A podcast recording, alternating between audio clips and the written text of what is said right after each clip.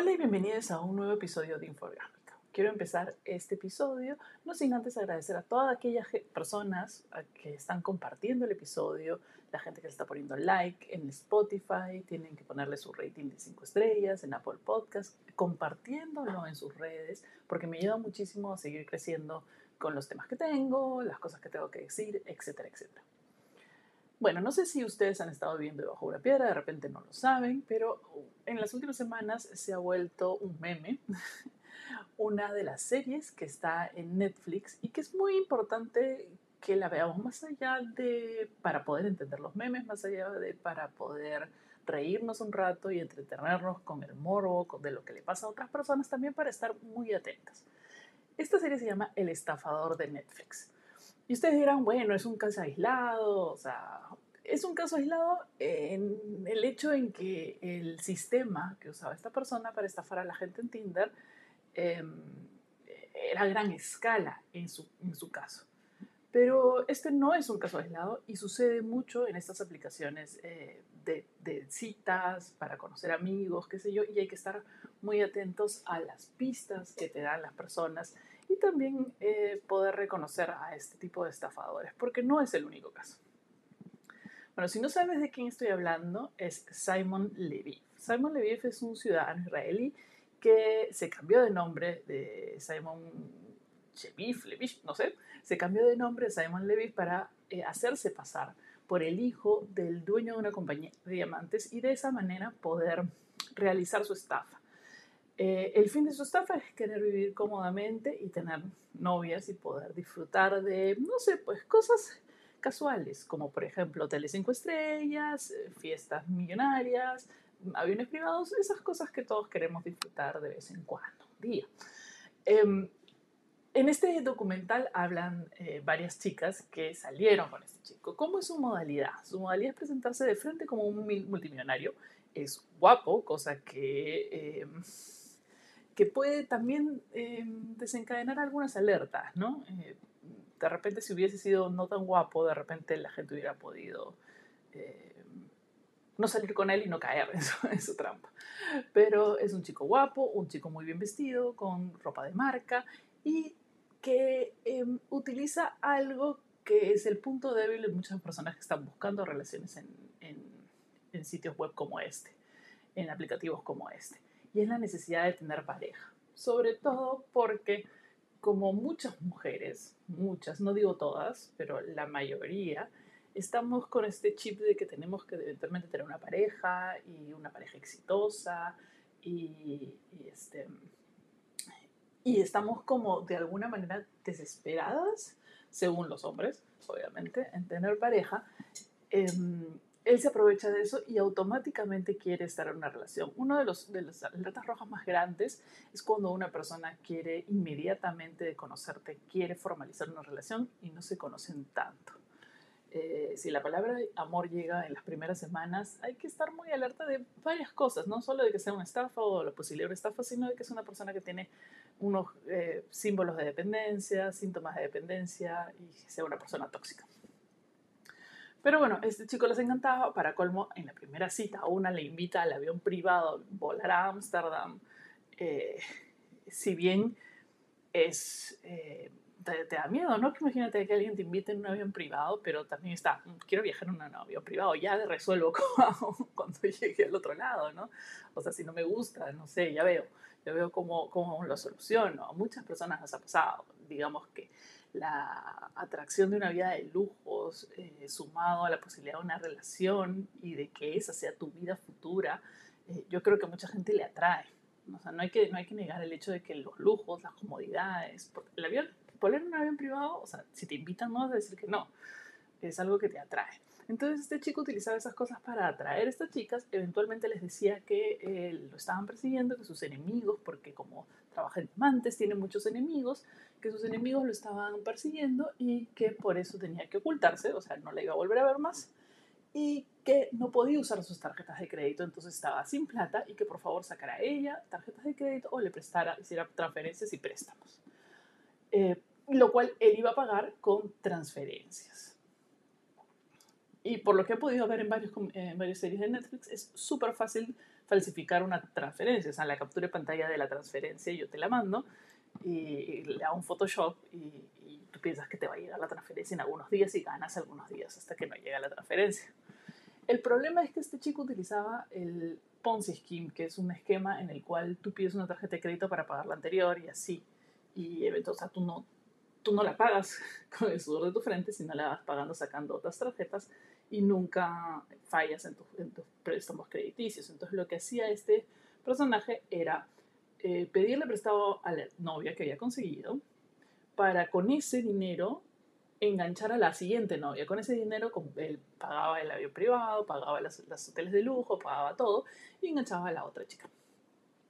Y así sucesivamente iba rotando de chicas hasta que al final, o sea, una de ellas tomó acción en el asunto, fue a un periódico, lo denunció, encontraron, los del periódico se interesaron en la historia, encontraron a más víctimas y eventualmente pudieron capturarlo. Pero no pueden, lamentablemente, retenerlo mucho en la justicia. Y Simon sigue libre, sigue libre con una nueva novia, una modelo israelí, muy guapa por supuesto, y lo pueden seguir en sus redes sociales también.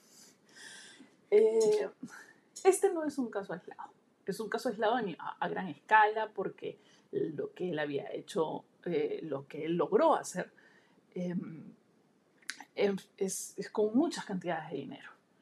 Pero a mí, en mi inbox me han llegado muchísimas personas, muchísimas chicas, que les ha pasado lo mismo, sobre todo cuando eh, inician una especie de relación a larga distancia con alguien en el extranjero.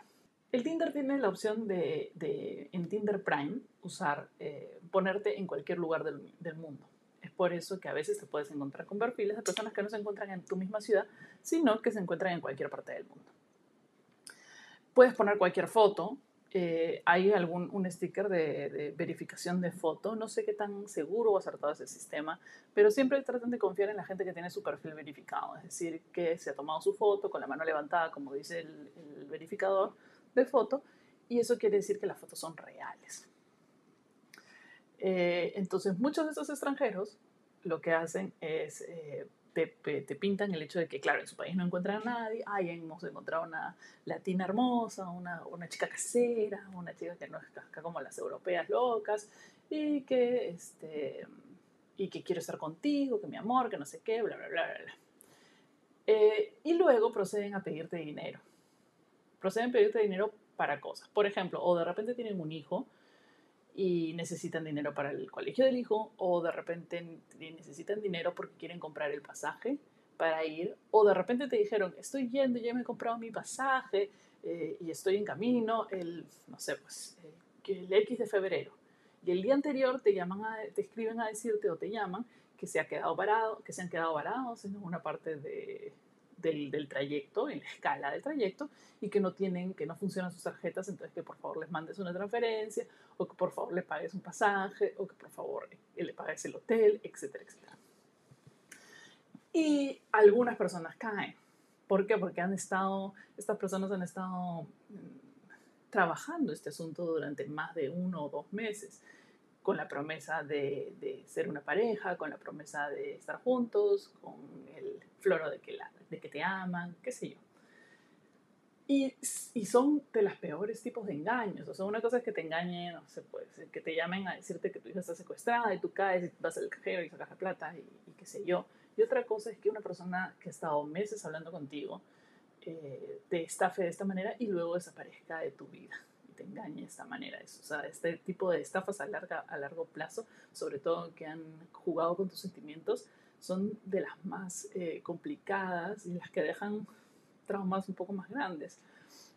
¿Cómo podemos, eh, ¿cómo podemos no caer en esto? La primera, eh, es la, yo nunca presto plata. O sea, le presto plata a parientes. Y a veces presto plata en la suma en que uno tiene, sabiendo que de repente no te lo van a devolver.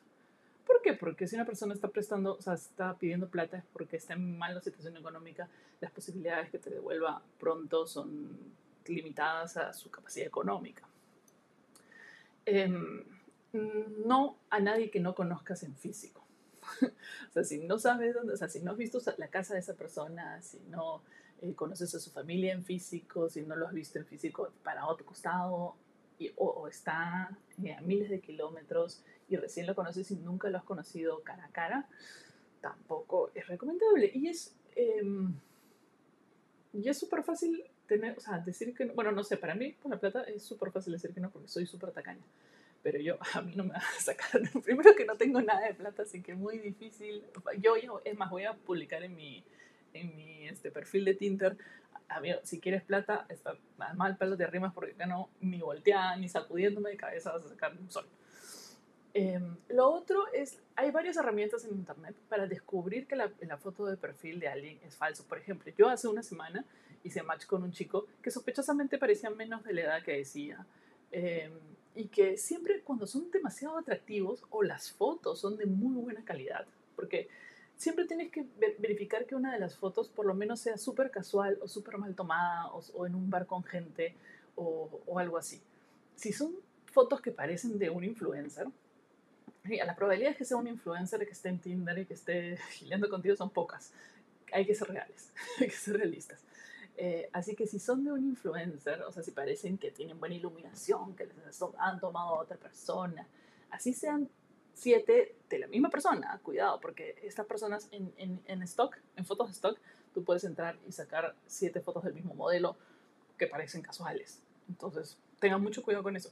Lo que haces es buscar imagen en Google, imagen reversa, o búsqueda de imagen a la inversa, y lo que hace Google es identificar esa, esa foto en todas las redes sociales. Es así que yo eh, me he dado cuenta a veces cuando la foto es de stock, cuando el otro día vi un chico que me estaba hablando y, e hice lo mismo y salía en un foro que exactamente eso. El chico ponía la foto este, y luego te, te pedía dinero eventualmente.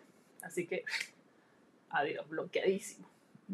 Entonces, tienen que fijarse muy bien en ese tipo de cosas. Y lo otro, y que es importante, es que no se dejen llevar por personas que no están en, en, en tu país, que tú no conoces o que no conoces su, su, su background. Yo sé que es muy lindo alucinar, enamorarse, eh, tener una ilusión con alguien que recién conoces y que es la parte más, más eh, digamos, bonita de toda una relación. Pero siempre tienes que tener un pie en la, en la tierra o siempre tienes que tener puestas las zapatillas para salir corriendo.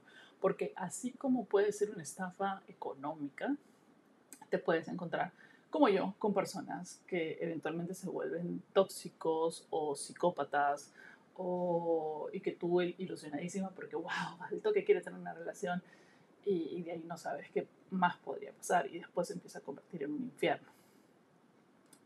Y yo, ahora que lo veo, hubiera podido terminar casada con una persona así y la verdad que me da un poco de, de, de, espanto, ¿no? bueno, espero que este eh, episodio les haya servido para entender más o menos cuál es el tema con el estafador de Tinder, para poder entender y reconocer eh, este tipo de personas en redes sociales, este tipo de personas en aplicativos, para saber que sí, todo el mundo miente, punto. No confíes en nadie, a menos que realmente te haya demostrado con sus acciones, no con sus palabras. Las palabras no valen de nada. La gente te puede pintar mil cosas, te puede decir que son millonarios, herederos, bla, bla, bla. Y gente que trabaja en esto o que trabaja para la policía y el FBI han caído. Han caído y la gente que trabaja con estafadores caen muy bien en las estafas. Tú reconoces a las personas por las acciones, no por las palabras. Y no te dejes llevar por las ilusiones ni por nada de eso, sobre todo en el mundo digital, que es muy fácil, muy fácil engañar. Así que nada, si les gustó el episodio, compártanlo, eh, dejen su comentario, eh, escríbanme a mis redes sociales, Facebook, Twitter e Instagram como arroba Marianitra y nos vemos en el próximo episodio de Inforgame.